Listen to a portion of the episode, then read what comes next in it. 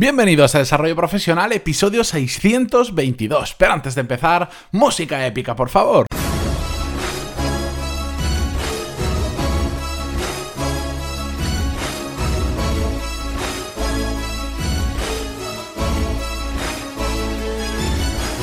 Muy buenos días a todos y bienvenidos una semana más, un lunes más a Desarrollo Profesional, el podcast donde hablamos sobre todas las técnicas, habilidades, estrategias y trucos necesarios para mejorar cada día en nuestro trabajo. Y me río en parte mientras digo esto porque parece mentira que después de 600, más de 600 veces que he dicho esto, aún a veces me equivoco y no sé qué pasa por mi cabeza, no sé en qué estoy pensando, probablemente lo siguiente que voy a decir que se me olvida parte de la introducción y he tenido que hacerla tres veces. Pero bueno, ya estamos aquí una semana más. Mm, espero que hayáis vuelto con las pilas recargadas. Hoy, mm, como ya os dije la semana pasada, vamos a hacer la continuación de un episodio, eh, concretamente del episodio 620, donde vimos cuáles eran los beneficios, las ventajas y cuál era la problemática del tema del día, que era centrarse en resultados y no en actividades o en tareas, que es lo que solemos hacer habitualmente. Y hoy, como os dije, vamos a hacer la parte más práctica, aquello que mm, todo lo otro está muy bien, pero que al final dices, bueno, pero yo esto en mi día a día, ¿cómo lo puedo aplicar? Que además a mí esta parte es la que más interesa, ya lo he dicho muchas veces, yo para todo este tipo de cosas no soy muy teórico y si por más que sea muy bonito escuchar algunas cosas, y después yo no la puedo aplicar en mi día a día, pues no me atraen y esta es una de esas cosas que sí, por eso lo separé en dos episodios para decir, bueno, voy a explicar un poco cómo funciona, pero ahora vamos a llevarlo a un una realidad más palpable, con ejemplos y que sea trasladable fácilmente a vuestro trabajo, a vuestro día a día. Porque además... Lo que vamos a ver hoy, en parte, es una forma de, evitar lo que se llama habitualmente el calentamiento de silla. El estar todo el día eh, como trabajando, pero al final no haber hecho mucho, que todos en algún momento, de una forma u otra, por un motivo u otro, lo hemos hecho. Pues esta es una forma de evitarlo. Os voy a dar unos consejos, son muy simples. Yo a veces, eh, de verdad, cuando estoy pensando sobre el tema, estoy haciendo el guion, estoy investigando, buscando información, etc., me asusto de lo simple que son algunas cosas porque digo, ¿es que es tan simple? Tan tan simple que digo, es que si fuese un poco más complejo, de cada tema que hablo, casi me daría para escribir un libro. Y, sería aquí, en lugar de un libro, un episodio al día, tendría, no digo un libro al día, pero podría escribir muchos libros sobre muchos temas. Pero es que realmente son tan simples que aunque yo quisiera estar dos horas hablando de ello, que podría, porque tengo cháchara eh, para, para mucho, es que no hace falta más.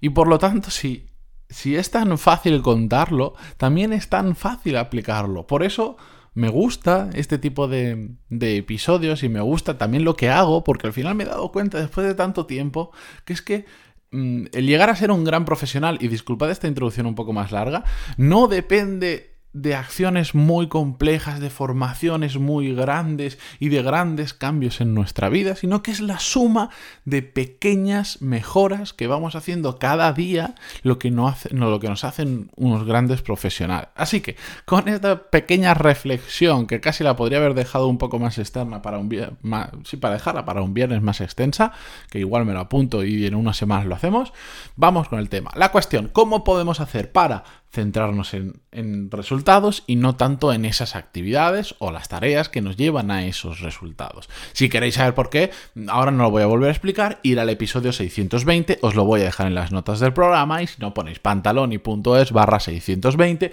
o en iTunes, ebooks, Google Podcast o lo que sea, lo vais a encontrar. El primer punto que quería destacar y lo primero que tenemos que hacer, y a mí este es un ejercicio que me encanta hacer, es evaluar el impacto de lo que vamos a hacer. Y cuando digo evaluar el impacto de lo que vamos a hacer, no digo tener que hacer un informe, una planificación súper compleja, no. Tenemos un mini proyecto que tenemos que sacar, vamos a ponerle dentro de dos semanas. Ese mini proyecto está compuesto así, mm, ponemos a pensarnos qué nos hace falta para ir de 0 a 100% completado y hacemos el listado de todo lo que pensamos que nos haría falta. Bien, de eso, a mí lo que me gusta muchísimo es evaluar el impacto que cada una de esas tareas va a tener en el resultado. Es un ejercicio que se puede hacer cuando la lista de actividades o de cosas que hay que hacer mm, es muy pequeña en 5 minutos pero que de forma muy rápida, simplemente parándote a pensar y decir, uy, a ver, todo esto, ¿Qué impacto va a tener cada una de estas tareas sobre el resultado final que yo quiero o que tengo que conseguir? Solo con hacer eso veréis cómo las prioridades que en vuestra cabeza inicialmente eran unas, cuando os paráis a pensarla 5 o 10 minutos, cambia. Y siempre, siempre, siempre hay actividades que destacan muchísimo más, o tareas, que otras, pero muchísimo más a nivel de qué impacto va a tener. Y entonces, cuando empezamos a pensar así, es cuando nos empezamos a dar cuenta, pues que igual de esas 15 cosas que habría que hacer, hay 4 que son las que nos van a dar la mayor parte de los, resultados. Y el resto, bueno, pues algunas más, algunas menos, incluso te das cuenta que hay otras que dirías, bueno, ¿y qué pasa si no hago esto? Yo lo tenía previsto, pero ¿qué pasa si no lo hago? Incluso las puedes llegar a descartar. Esta es una forma de ayudarnos a centrarnos en los resultados. ¿Por qué? Porque para empezar, como siempre, vamos a intentar priorizar en aquello que tenga más impacto sobre el resultado que queremos o, que tenemos que obtener. Pero que además, si por ejemplo después surge un, un, imprevisto por el camino, tenías dos semanas iniciales para hacerlo, ahora resulta que ha pasado algo y ya solo tienes una semana y media o una semana, tienes claro, muy claro en qué te tienes que centrar. Si te dicen, tienes la mitad de tiempo, no puedes dedicarle tanto tiempo, tienes que quitar algo. Habiendo evaluado el impacto de lo que vas a hacer, ya tienes claro dónde tienes que, con lo que te tienes que, quedar y lo que tienes que eliminar. Y al final esto, ¿qué está haciendo? Que te estés focalizando en los resultados, porque lo único que estás pensando es, yo tengo que conseguir este resultado, a costa de lo que sea. Ahora bien, doy un pasito para atrás, qué tengo que quitar, qué tengo que potenciar, etcétera, etcétera. La segunda medida, muy relacionada, prácticamente calcada a la anterior, pero con un matiz importante, es evaluar el impacto de, ojo, lo que hemos hecho. Una vez ya lo hemos hecho, a veces lo que habíamos pensado al inicial, después nos damos cuenta que igual no tiene tanto, porque claro, la primera vez que haces un proyecto, bueno, tú haces una estimación de lo que crees que tiene más impacto, pero cuando lo terminas te das cuenta de que eso que parecía que tenía mucho impacto no tiene tanto sobre el resultado final y aquello que parecía que casi estabas a punto de quitarlo resulta que tiene mucho impacto. Por eso es bueno ante proyectos o mini proyectos, más grandes, más pequeños, me da igual, pero que son nuevos, hacer una revisión final de después decir, bueno, pues de todo lo que he hecho, volver a evaluarlo una vez ya con la experiencia de haber pasado por ahí. Que sobre todo resulta muy útil cuando cuando se tratan de tareas o de proyectos que se van a repetir. Bien sea una parte de ese proyecto o bien sea la totalidad. ¿Por qué? Porque nos va dando la experiencia de en un futuro poder evaluar mucho más rápido aquello en lo que tenemos que centrarnos para tener mejores resultados. ¿Lo entendéis?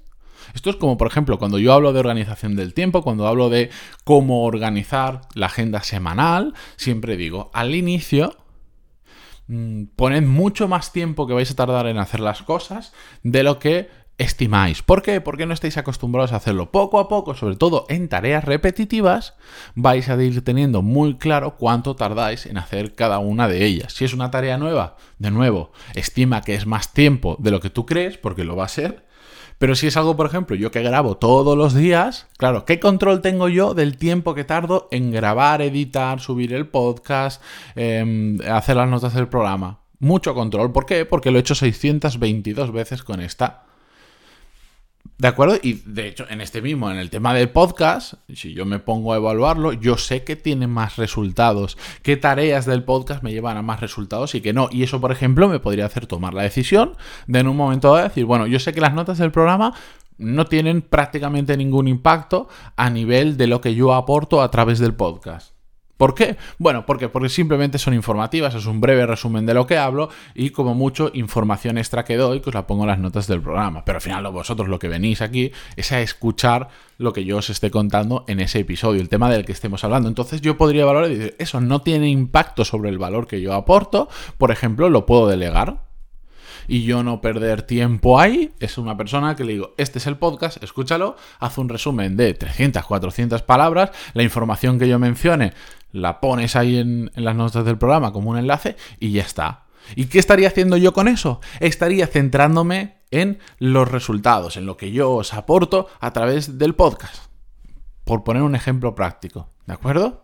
Pero esto lo puedo saber a través de haberlo hecho muchas veces y a través de haber analizado yo mismo que de todo lo que hago, solo relacionado en esta parcelita del podcast, por decirlo de alguna manera, tiene más impacto en lo que la gente em, quiere consumir de mí o de lo que yo digo. Y la tercera parte, y no sé por qué, em, creo que del inicio del podcast este la voz me ha transformado completamente porque me lo estoy notando yo mismo. La tercera parte o el tercer consejo es lo, mm, es lo indispensable para que todo esto sea sostenido en el tiempo. ¿A qué me refiero? Al cambio del chip, a cambio de, de la mentalidad necesaria que que tiene que ocurrir. ¿Por qué? Porque esto nosotros al principio lo podemos forzar, pero la magia sucede como con los hábitos, porque esto no es más que otro hábito más.